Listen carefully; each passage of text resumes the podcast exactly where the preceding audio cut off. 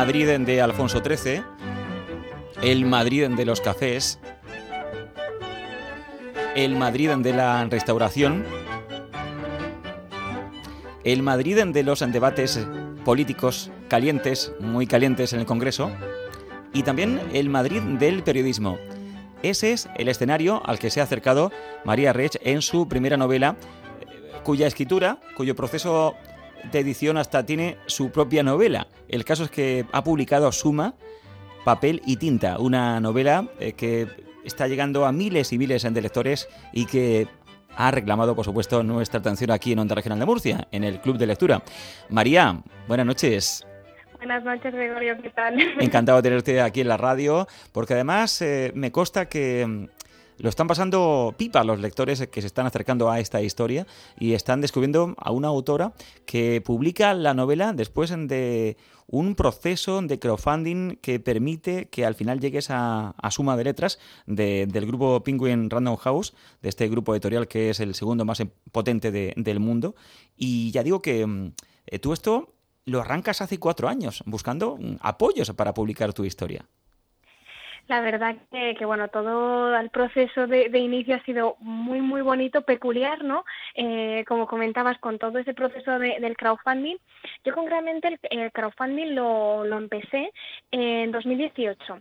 Es cierto que empecé todo el proceso, bueno, pues de elaboración de la, de la novela en 2015 y, bueno, cuando terminé este manuscrito eh, lo moví brevemente por editoriales, la vía más tradicional, ¿no? No tuve éxito y fue cuando me planteé autoeditarme. Pero para autoeditarme yo sabía que necesitaba necesitaba acompañar el lanzamiento de una serie de, de, acciones de marketing y comunicación y para ello pues necesitaba dinero, ¿no? Yo no tenía así mucho ahorrado, ¿no? Como para afrontar todos esos gastos y fue cuando me planteé, ¿no? Desarrollar esa campaña de crowdfunding y la acogida fue maravillosa, vamos, un, un regalo, ¿no? Y una lección de generosidad de más de 125 personas que permitieron que en apenas un día consiguiéramos el objetivo base de 2.000 euros que yo lo tenía que conseguir en 40 días y se consiguió en el primer día de todos y acabamos todo, vamos, ese, ese plazo, en esos 40 días, con el doble de la recaudación y con la posibilidad de, que se activara algo tan sencillo ¿no? como el boca a boca que al final hizo que llegara a, a, suma de letras.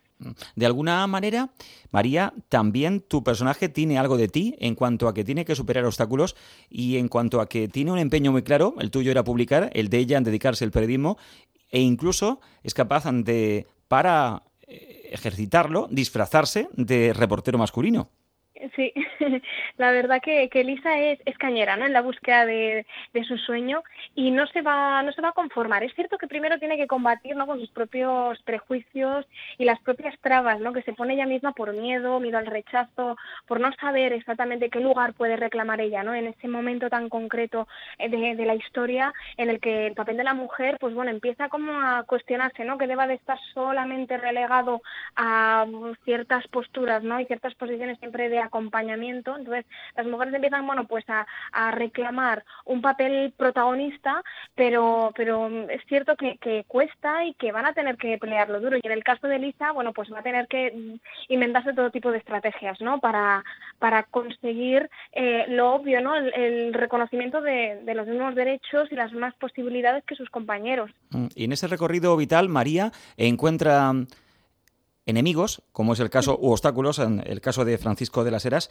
y encuentra aliados, con el ejemplo de Olivier Pascal, que es un corresponsal francés. Son dos de los hombres que también aparecen en tu novela, en papel y tinta. Cuéntanos justamente ahí se crea como una especie de triángulo amoroso. Es cierto que, que bueno, eh, don Francisco es ese, bueno, primer hombre que deslumbra a Elisa, ¿no? Y de algún modo eh, se presenta como una posible llave de cara al futuro, ¿no? Para salir de, de la protección o sobreprotección o el, el, control excesivo de su madrina, que es con quien, con quien ella se cría eh, y desarrolla toda su infancia y su adolescencia. Entonces ella busca, ¿no? El tomar las riendas de, su vida, pero con una, digamos, unas pretensiones un poco erróneas, ¿no? Es decir, pasa por, por eh, digamos, depender de otra persona para salir de la dependencia de, de, su madrina, mientras que la figura de Olivier Pascal, este periodista, va a ser, bueno, pues al igual que le ocurre con su amiga Catalina, ¿no? Van a ser esas personas que influyen en Elisa abriéndole, bueno, pues mostrándole que la vida puede ser distinta como la han enseñado, ¿no? Y que quizá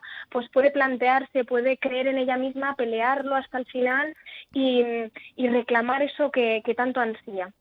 Seguramente la rebeldía es la característica principal de, de Elisa. Sí, sí, sí, yo creo que sí, totalmente. Es una rebeldía que además demuestra desde que es pequeña. En algunos momentos de la novela la consigue controlar un poco más, ¿no? Eh, de alguna manera está más comedida en sus decisiones, pero, pero va saliendo, siempre está ahí, ¿no? Aunque eh, al principio sea de una manera más sutil, eh, va estando ahí cada vez sale más a flote porque se acaba convirtiendo en la vía por la que ella puede pelear, ¿no? Por lo que, por lo que quiere.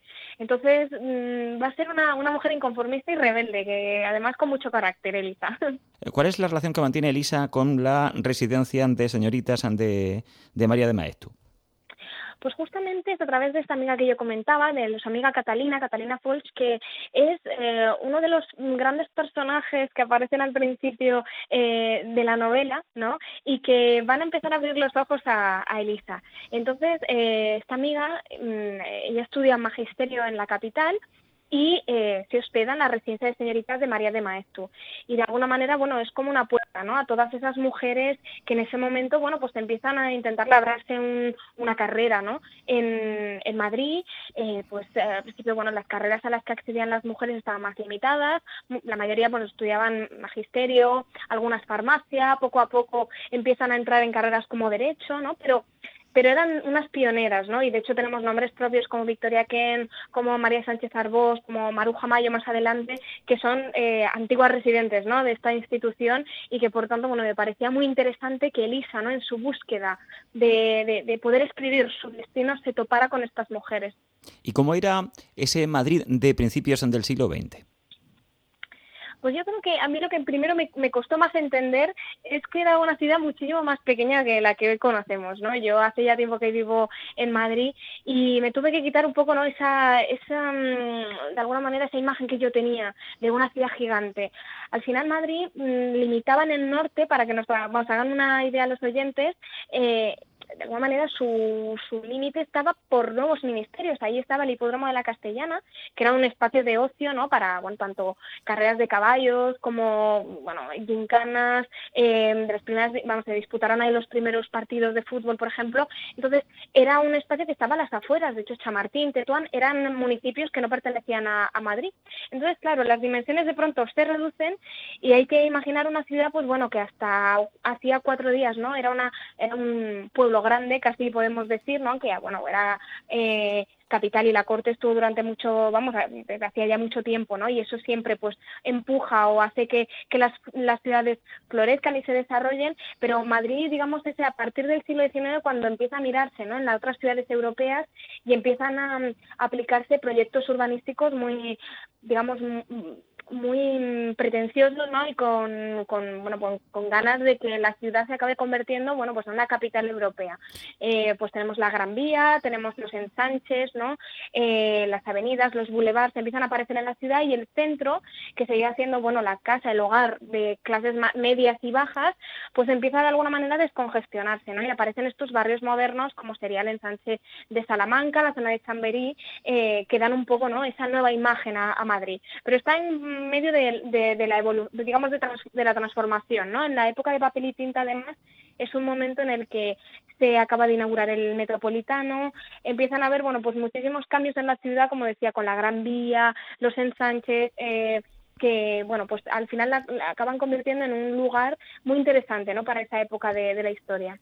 Y eran muy diferentes los periodistas de aquella época a los actuales porque ahora estamos mal pagados y tampoco estaban muy bien pagados eh, en aquel momento, ¿no?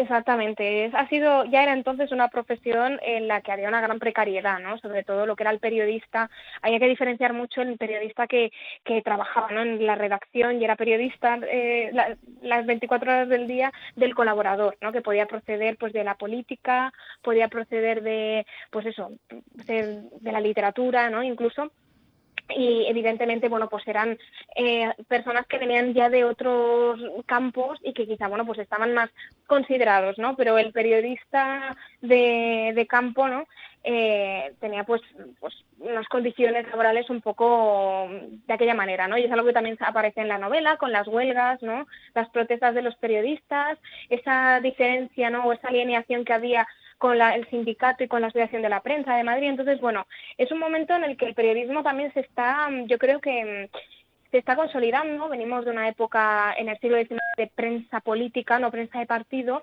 y se está mm, de alguna manera conformando paulatinamente esas empresas periodísticas, se está de alguna manera dignificando lentamente la profesión, ¿no? que hoy en día todavía siguen grandes de los problemas que ya había entonces, pero poco a poco se van estableciendo, ¿no? Cuáles son las pautas del redactor. Explícanos un poco cómo fue el proceso de documentación para escribir esta, esta novela, Papel y Tinta. Pues el proceso de documentación de papel y tinta fue, tuvo dos etapas bastante diferenciadas. La primera fue antes de ponerme a escribir, eh, fue un momento bueno, de consultar tanto documentos, libros, fotografías, eh, meterme un poco en la época, ¿no? A través también de su proceso, de la producción cultural, de la música, el cine, eh, bueno, fui a una exposición, em, vi documentales, ¿no? Un montón de, de fuentes que de alguna manera me sirvieron para crear el marco ¿no? en el que se iba a desarrollar la historia, fui puliendo a los personajes y aterrizando mucho en escenas específicas, fui descubriendo el Madrid de la época, ¿no? Empecé ya pues a poner nombre a los locales, a eh, todo, ¿no? Un montón de detalles.